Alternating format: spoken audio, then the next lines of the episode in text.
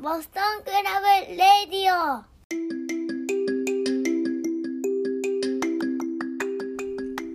はい、皆さんこんにちは、こんばんは、奈良南です。奈良南の週刊 Boston Club Radio、今週も始めていきたいと思います。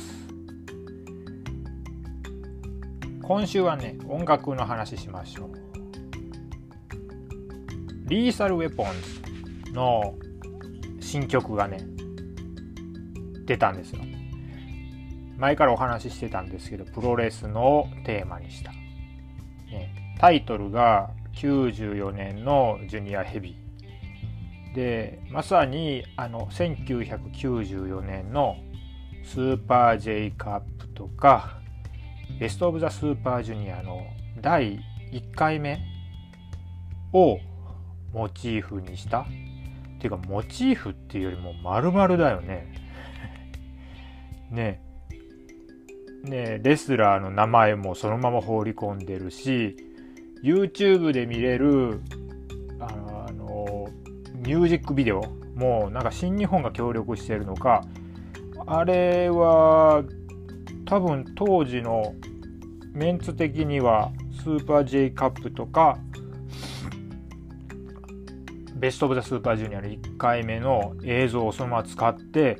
えっと作ってるんだよね。いやでも あのレスラーもうほぼ出てきますがね。ライガーでしょ？侍大谷慎次郎。石沢。でワイルドペパーサスクリス・ベノワですよね。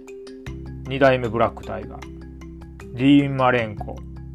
デイブ・フィンレイ。でその後は歌詞で言うとグレートサスケ。スペルデルフィン。んでもってあとは誰だ？あそう。あとはね J カップの方に話が飛んでたんですけどえー、と そのリッキー富士で高道の句ネグロカサスもいたやん歌詞にね、ラ・マヒストラルってあるんですよね。で、高道の奥でしょ。で、茂木正義ってね、ありましたね。で、最後、はやぶさで締めるっていうね、もう、あの、で、考えたこの94年とか、この頃のジュニアから、なんか、ちょっとプロレスのイメージって変わったんですよね。あ、プロレスってなんか、あの、難しく考えてみなくていいんだとかあのまあなんでしょうね当時のイメージってやっぱりあれじゃないですか、えー、藤波長州とかそこら辺がまあ幼い心ではちょっと暑苦しい戦いをしてたなっていうんでいうイメージでしたけどもうなんかあのジュニアのですね華麗な技を見てあこういうプロレスでもいいんだって思ったそして団体の垣根のなくっていうねあのボーダレス感っていうのがですねあのやっぱりすごい時代だったんだなと今からね後追いしても思うわけですよね。はいということであの YouTube でもね動画見れるんで94年のジュニアヘビね。2分ぐらいで終わる曲なんですけどあのね。完全にメロディーはあの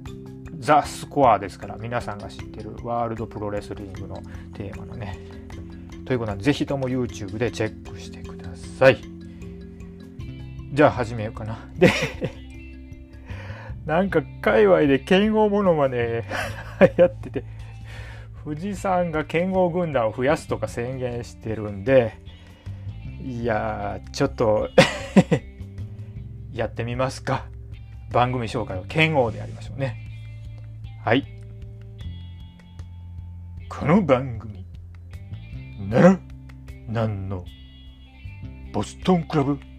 レイディオ、通称ボス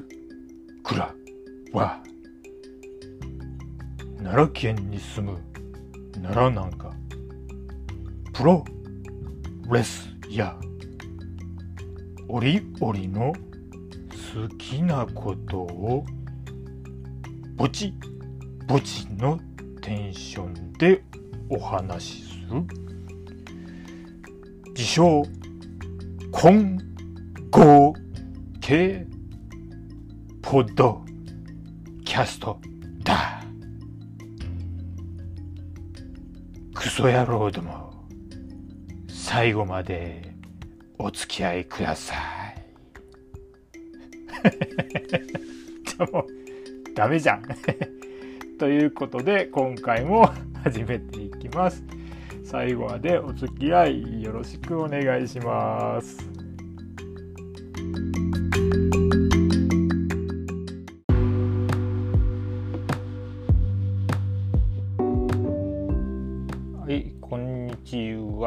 今日は6月10日です。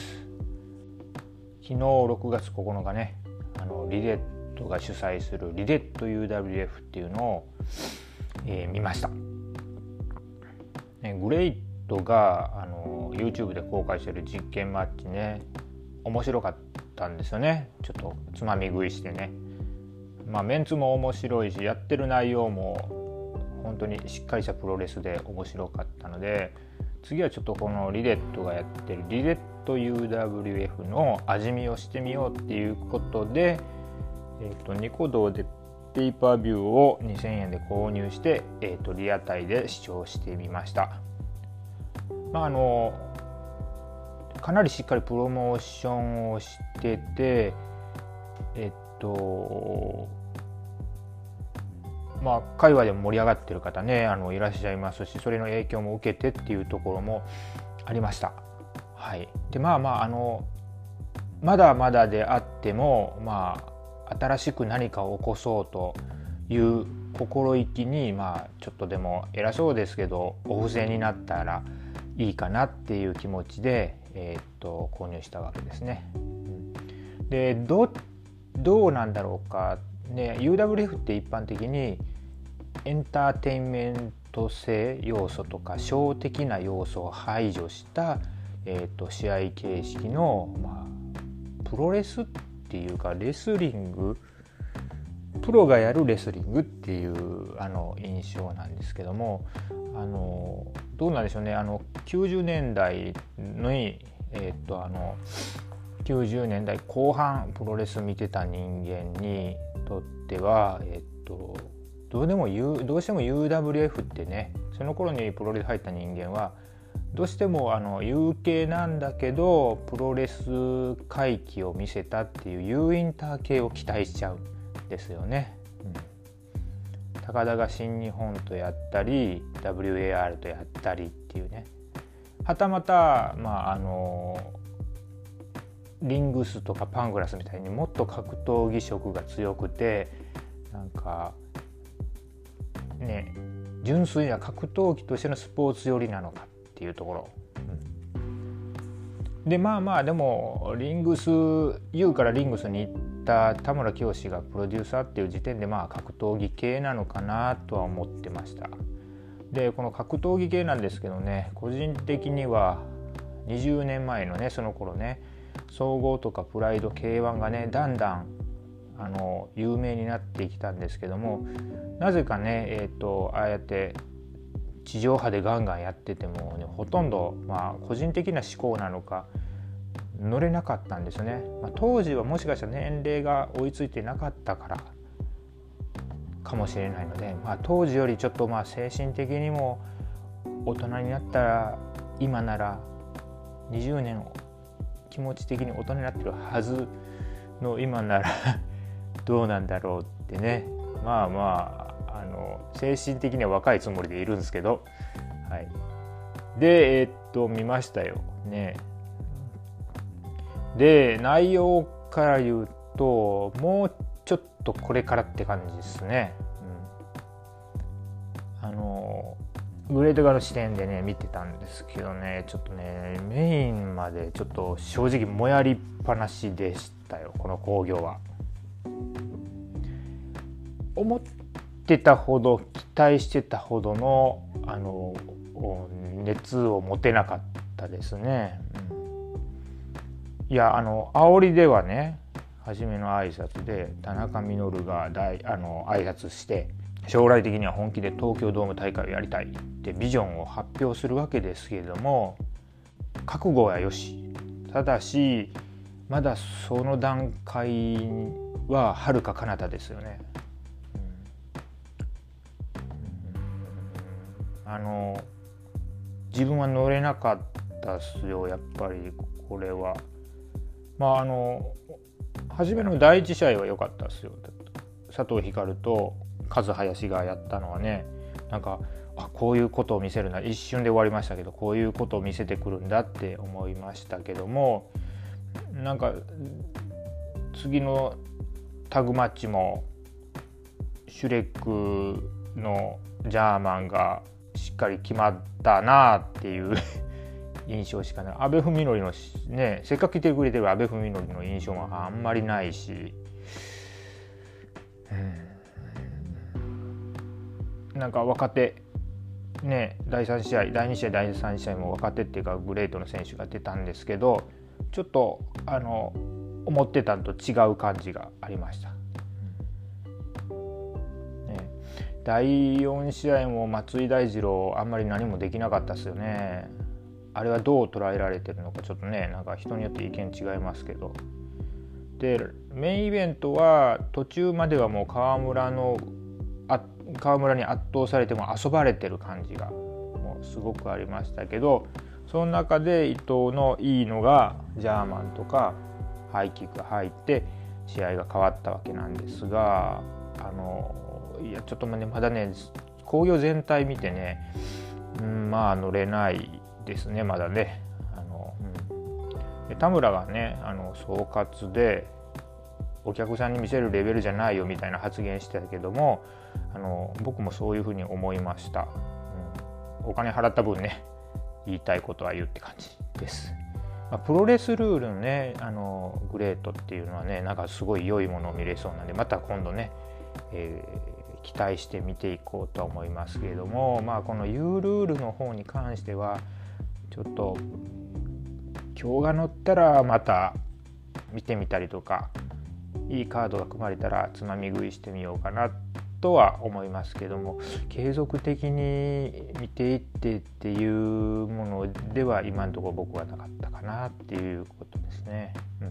うん、まああの発展途上ですしこれからの成長に期待しましょう。リゲットをバカにしてるわけでも何でもなくてその志はよしですね。早くその志に追いつく内容を構築していってくれたらまあ嬉しいっすねっていう話でした。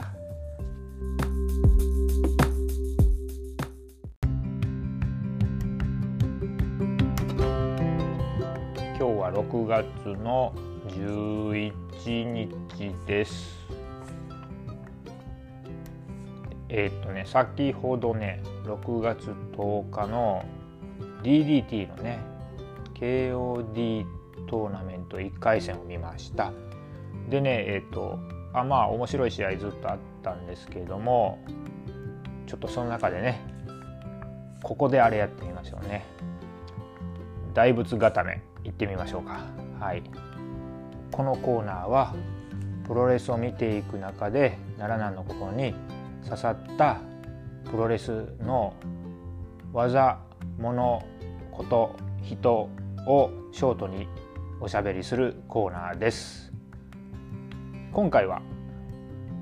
6.10DDT KOD トーナメント。KOD キングオブ DDT トーナメント1回戦ですね。真央対高尾相馬の試合からピックアップしますね。でこの2人は、えー、ジュニア的な選手で動きもなかなか華麗でいいと思います。ねまあ、高尾はちょっとストライカータイプなんですけど蹴ったりエルボーも明らかに真央より入ってるなっていう感じで、えー、高尾が、まあ、優勢だなっていうふうに思ったコーナーの上の攻防ですね。で,、えー、で結局これは真央が取るんですが何出すんかなと思ったらなだれ式密食ドライバー2ですよね。こんな技出すんですねって思ってちょっとねあのびっくりしましたよね。のあの体勢からならなんかシーマがよくやってたアイコノクラズムとかあんなのをやるのかなと思ってた。ちょっとあれ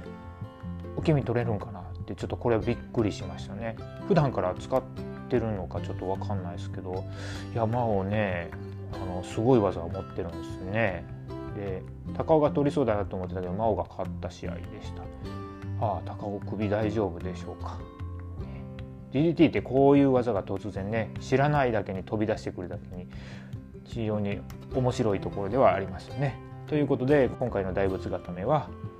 えー、マオのなだれ式道徳ドライバー2でした。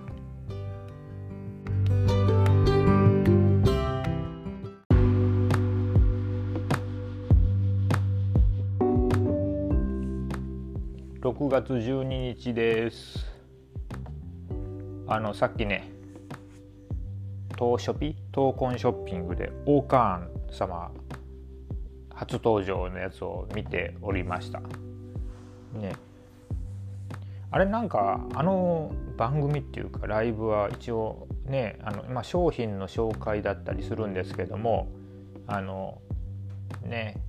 なんかああいうヒールが出る時はいかにキャラに徹してるかっていうのをちょっと気にしたりするんですけどもなかなか大川様はですねあの演じきってますね。うん、まあ人に好き好き嫌いはあると思うんですけどおおむねなんかみんな王冠好きじゃないですか。うん。まあ見てた人分かるんですけどもうちょっとなんかグッとくる商品欲しいですね。なんかね、うん、あのマンホール型クッション。の裏にオーカーの新しいロゴみたいなねポケモンボールみたいな模様が入ってるじゃないですか。あれ T シャツにしたらいいんですよね、うん、あれを買うわ。かっこいい、うん、子供もあれなら着るって言ってましたね。でえー、っと今日はまああのその王冠の話じゃなくてですね、えー、っとちょっとだけノアの話しますよね。でノアのね今度の6月の大会って ABEMA で配信するのが3つあるんですよね。ね明日の6月13日の三沢メモリアル入場曲がかかってから分かる形式っていうことですがこれはなんかあのちょっと仕掛けをしてきそうな気がしますよね。でなんでしょうねって思ってたんですけどもしかしたらですよ。もうこんなん妄想ここ妄想会なんで、えっと、ちょっとあの後から答え合わせして合ってたねんなことなかったねみたいな感じで笑い飛ばすだけでいいんですけどあのもしかしたら塩崎が帰ってくる。ないかな。もう一つはちょっと挨拶気味にムタがやってくる。ないかな。ねえ。まあもしくは誰かがサプライズの参戦を出してくるとかね。まあ泣きにしもあらずってことですね。でもう一つ妄想としては6.27にまた配信マッチやる時のムタの相手ですね。グレートムタの相手。がまだいまだに X なんですね。でこれは明日の6月13の ABEMA の興行で発表になっちゃうかもしれないんですけどちょっと誰なんだろうってねちょっと希望的な妄想してみようかなと思ってるのが今日ですね。でえっとその前日に北宮と中島が刑事マッチやるじゃないですか。なんでこの2人は外してでどうやら26ですねその前日のね。26日にはジュニアのランブルがあって小峠と27に戦う相手決めるみたいなんでもうないし、まあ、郷君は、まあ、ちょっと決動中なんで置いといてっていう形になると今誰が一番ぶつかった面白いのかなっていうとえー、っと清宮じゃないですか。ねまあ分からないままねプロレス分からない病のままですねえっとサイバーファイトフェスも終わってしまってですねプロレス分かってないんじゃないですかねまだね。っていうことなんでさらにそのプロレスのですね深淵を除くということであのここら辺で無駄対わからない清宮あり得るんじゃないかなってね思います。であとはねもう2つぐらいちょっと考えたどうだろう剣王ね DDT の対抗戦で、ね、終わってね今もう完全にノーテーマになりましたね。で片や金剛としても中島と元金剛の北宮がもうあのケージマッチで盛り上がってるんでここらで剣王なんかないですか？っていうことで剣王対ムタですね。でムタにボコボコにされる剣王でムタに対して場外にフットスタンプする剣王みたいなねなんかそんなノーテーマな剣王がムタと出会ってまたテーマを見つけるっていうのも展開もちょっと面白そうですよね。ではたまたもしかしたらムタはレギュラー参戦を狙っててナショナル王者の杉浦を狙いにグレートムタ対杉浦隆。ナショナル選手権試合もまあ面白そうではあります。うん、であとはどうだろうね。ちょっとまだねあの新日で結局実現しなかった昔ねあの武藤対藤田っていうのが IWGP 戦流れたんですよね。結局それっきりになってるんでまさかの藤田。ですね。しかもムタとやる。っていうのもオールドファンにはちょっとおおっていうねところだと思いますし、うん、であとは誰かな。後腐れなくて、えっと面白い試合をっていうかこれはまあ今のノアだから組めるなみたいな感じでやるとすればムタ対桜庭とかムタ対村上とかねそこら辺はありかなと思います。まさか大きく外してねムタ対正雄とかは ないとは思いますけどね。うん、あとはどうだね。いや前日にジュニアのランブルがねなかったらねムタ対小川って結構面白いしなんかなんかなるんじゃないかな。どんな展開になるか分かんない試合になるんじゃないかなと思ったけど、まあ、それはなかったんですよね、まあ、そこら辺来たら面白いよねって思いますけど果たしてどうでしょうかってことですね。はい、ということで今日はあの6.27のムタの相手 X は誰だっていうお話を妄想話をしてみました。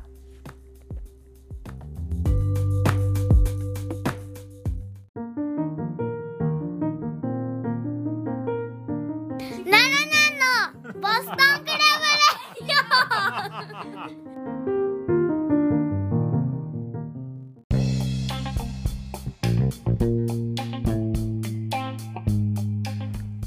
今日は6月14日です。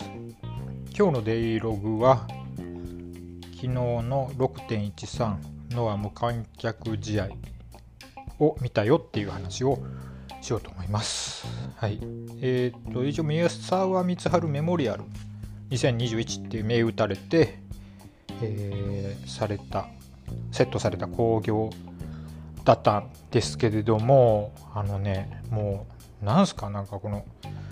無観客配信試合なのにビッグマッチ扱いっていうのがいやもうなんすかねもうノアの今の勢いそのまま反映してるっていう感じがねあのしましたねまああの総括的なこと先に言っちゃうと、まあ、サイバーファイトフェスでノアが勢いつきましたよね。ねまあ、DDT もすごい勢いついてるのでノアもまあこれを成功させて勢いついてで次の一手っていうのはまああの無観客でねでこういったちょっと目を引くような試合形式を含むビッグマッチって言ったらいいですよね。だから次の2つもビッグマッチなんですよな。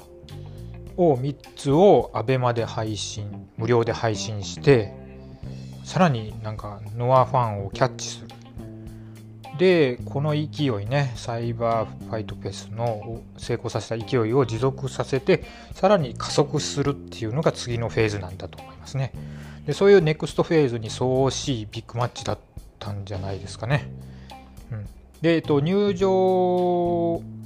曲がかかって初めて誰が入ってくるか分かるというサプライズ形式の試合だったんですが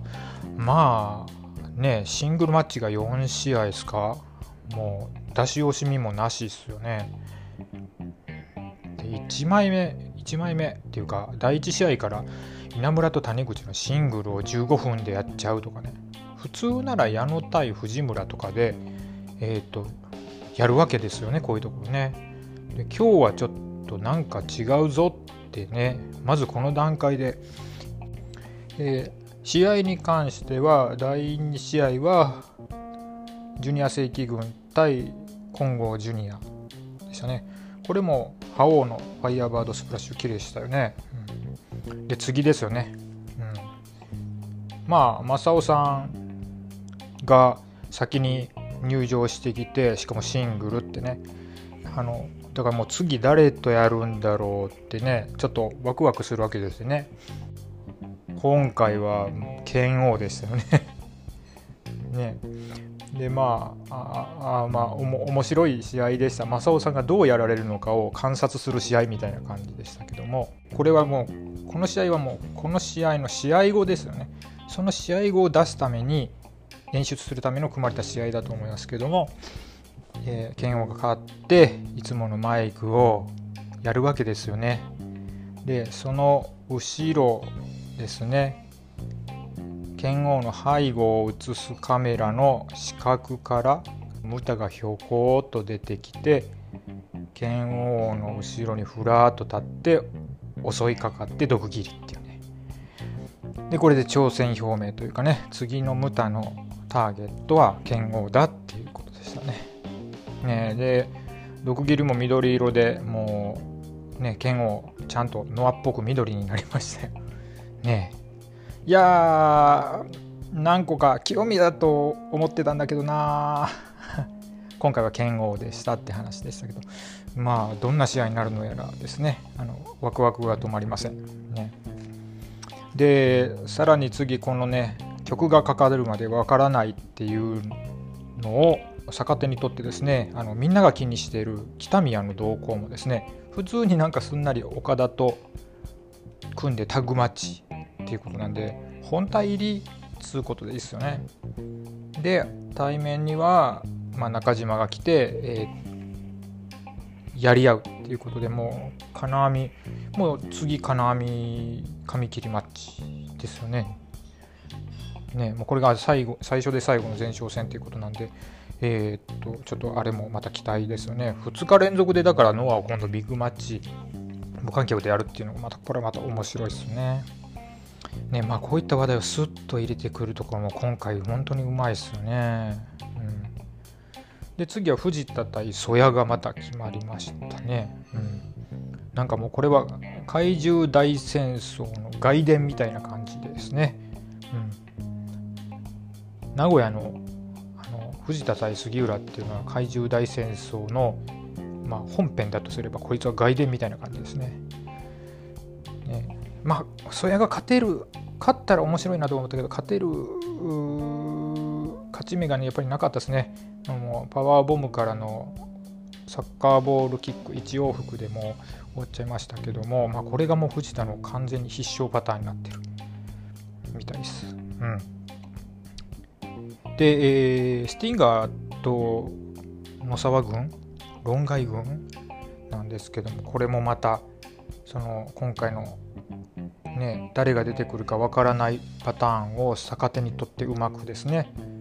あの野沢の入場曲で野沢と日高が入ってきてあれ3人目いないじゃんって傭兵じゃないのって思ってたらね曲が変わってスモークがたかれて誰が出てくるんだなと思ったらまさかドラゲーのエイター。ね。まあ、ドラゲーのレスラーってねモッチーも上がってるんでノアに来ることは、まあ、一応不思議ではないんですよね。ルートがあるから。なんですけども今回は、まあ、エイタってね、まあ、ドラゲーではもう RED のトップですよね、うん、あの関西でねあのドラゲーの番組があるんですよね。でたまに見るんですけどやっぱり結構ね結構な悪さなんですよね。ですね。そういったまあトップ中のトップのヒールがですねいきなりあの他団体にしかもあれですよねあのパラレルワールド的な扱いでやってくるっていうのはなんかこれちょっと水面下で日本プロレス界なんかうごめいてるんじゃないのって勘ぐってしまいますよね。うん、まああのまあ、これでですねあの論外軍野沢軍のヒール濃度一気にアップしたんですよね。ちょっと傭兵のいる場所ないんじゃないのかなって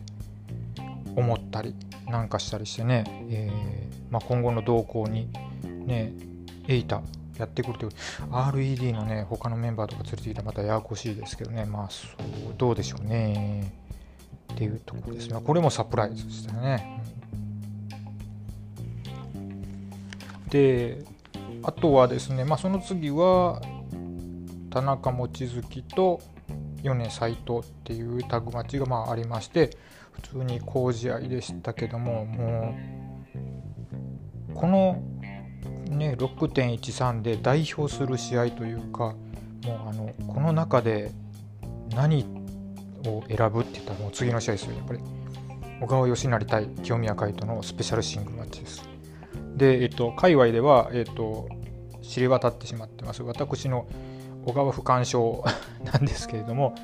まあ、あの名古屋ね、4.29の名古屋の、えっと、現地療法で幾分ですね、あの改善して、まあ、小川選手、まあまあいいいいんじゃないって思ったんですけど、あのこのシングルを見てですね、あの思いましたよ、もうね、小川選手のシングルはめちゃくちゃ面白いですね。いやなんかタッグの時よりもなんか良くないですか？なんでしょうタッグの時あれなんですかね？後輩立てようとしてちょっと一歩引くんですかね？小川って。いやもう小川のシングルいやまともに見たの初めてですけどむしろね不干渉どころかこれ好きっていう感じの。もうねいや内容もねクラシカルな攻防が、まあ、ほとほぼほとんどでしたけれどももう、ね、目離せなかったっすよね。団体違うんですけどあのニュージャパンカップでザックとゲイブのあのこういうクラシカルなマッチ試合がありましたよね。1回戦でね。いやもうあれとね団体違うし色も違うんですけど同じ香りがするあのこういったベーシックな技術で試合を組み立てていくっていうねいやこれはねなんかほんでタッグでいつもね早田とチェンジしたりして小川の繰り出す攻防があるんですけども、ね、それのさらに向こう側がシングルでは見えるのがあのいいなって思ってしまっていやこの試合ほんと何でしょう大好きっすわ。うんなんだろう。ね。え、じゃあ俺は小川不干渉じゃなくて、早田不干渉だったのか？スティンガー不干渉 いや、この小川の試合全然もう最高でしたよ。本当に。ね。でもこれでまあ清宮があの再生のきっかけをつかめたらね負けちゃったんですけど、うん、なんかであの4の字エビ固め4の字型4の字式エビ固めっていうのもねなんか昔知ってた三沢さんがあの健在だった時によくあれでヘビーから4の字ジャックナイフみたいなんで小川がフォール取ってたのは記憶の片隅にあるのでなんかそれをね思い出しちゃったりしてあそうだ今日は三沢メモリアルなんだって思ったりしました、うん、いやこの試合本当にねいいっすよね。界隈どなたかあれですかね。あのもうじっくりじっくり。藤井さんやってくれるんじゃないですか。えー、ザック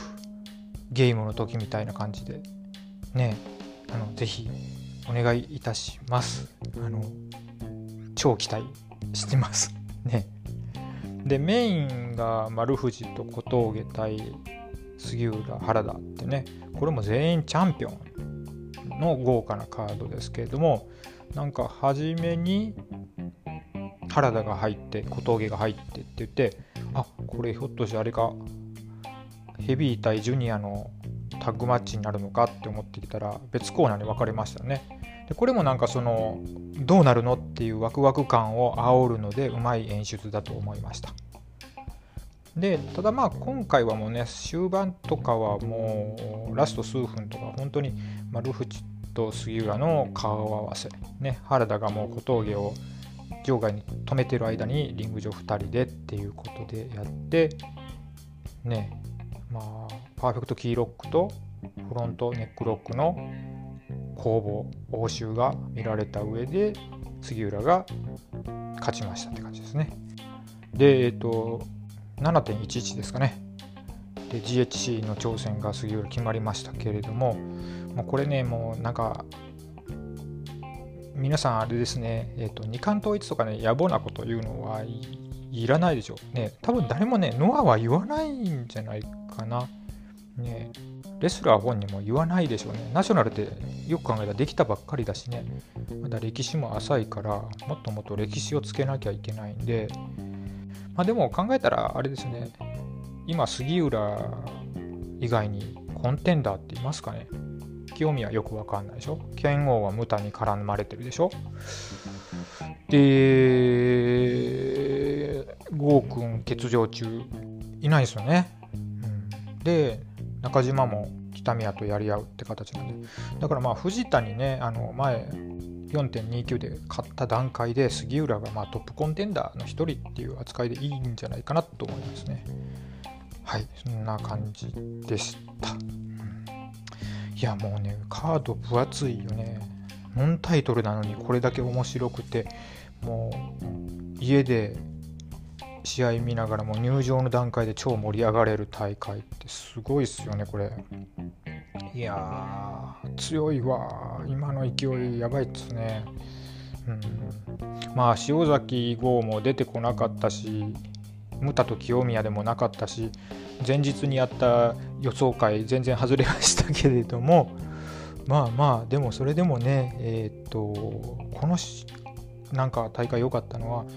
三沢光晴メモリアルって言いながらも、まあ、おセンチな感情がですねあんまりないんですよね。でノアは前を未来を向いて、えー、っと突き進んでいきますみたいなね本当に見る側にも勢いがを感じさせる興行だったのでいやすごい良かったですね。うん。いやいやいやいやこんなもんただで見ていいのって思いました。もうなんかね新日本がやれないことやらないこと全部やってますみたいな感じでえー、っと突っ込んでくるのが逆にですね違うもん見てる感があってね。ねとってもいいですよね。やこういうの有観客でやったら超絶盛り上がるんだろうな。まあ試合時間長すぎますけどね。って思います。いやもう本当に脱帽でしたわ。これは。はい。ということで今日は6.13のノア無観客試合を見たよの感想を入れてみました。いやほんとすげかったです。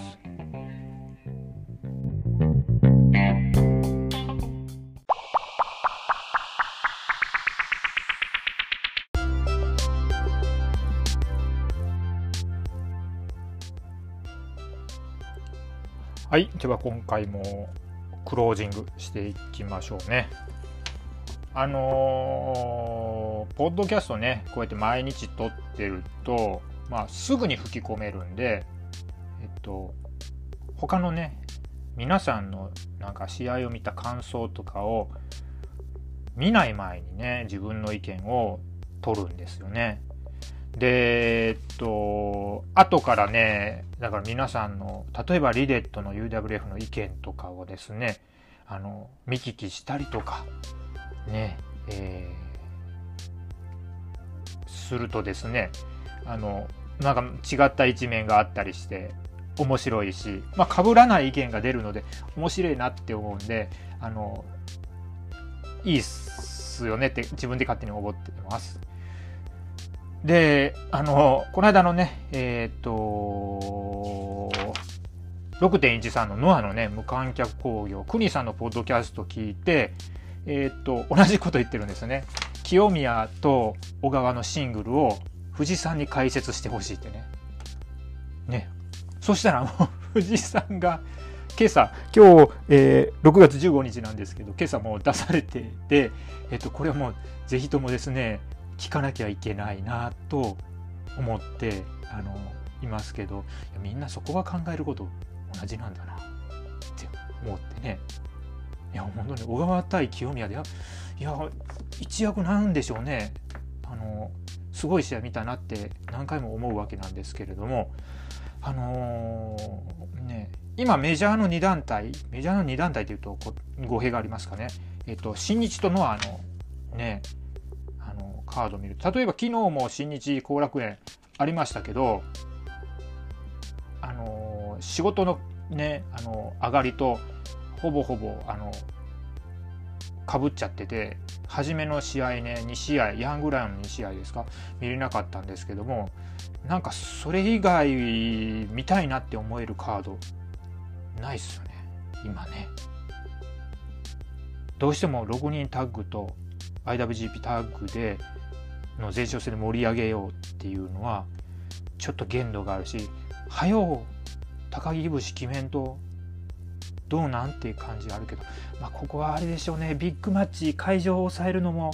もう今の時代の苦しみではあるんですがちょっとなんかね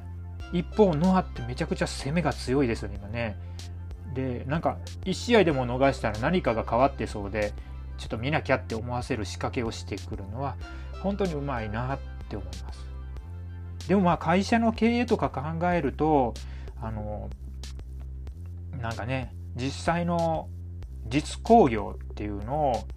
あのやるかどうかっていうことでそこら辺の展開の仕方って変わってくると思うし企業面でいくとやっぱりやっぱりあの後楽園でもちょっと人数少なくても入れる入れないっていうのはやっぱりそれだけチケット収入大事だったり選手のねやっぱりお客さんの前で試合をするのと無観客でやるのではちょっとな多分違うんだと思うんですね。そこら辺もあるのでということなんじゃないかなと勝手に思ったりしています。とりあえず新日仕掛けていかなきゃねっていう時期でしょうと思います。あの杉浦軍の今度どっかで出る X ですね。あのみんなで予想しようみたいなねあの流れがタイムライン上ありますけども。あの私は高坂剛選手昔プライドに出てましたよね、うん、かなとなんか策が連れてきそうな気もするんだなって思ったりしますがどうすか？違うかな。ちょっと他の格闘技畑でプロレスに近い人が来るんじゃないかなと思ったりもしてますけどね。どうなんでしょうね。もう答えタイムラインにも自分の予想を上げちゃったんでこれネタにできねえなって思いますけど。どうですか国さん。当たったら何かください。欲しいな。はい。ということで今回のは終わっていきます。この番組。ボストンクラブレイディオではハッシュタグボスクラでのご意見ご感想をお待ちしております。なら何にツイッターで絡んでこい。クソ野郎ども OK ですか？もう勘弁してくださいっていうことで今週も終わっていきますあのお口直しはカテプロさんとフジコブラの剣王モノマネでよろしくお願いいたします。それでは今週はここまであの最後まで お付き合いいただきありがとうございました。また来週お会いしましょう。さようなら。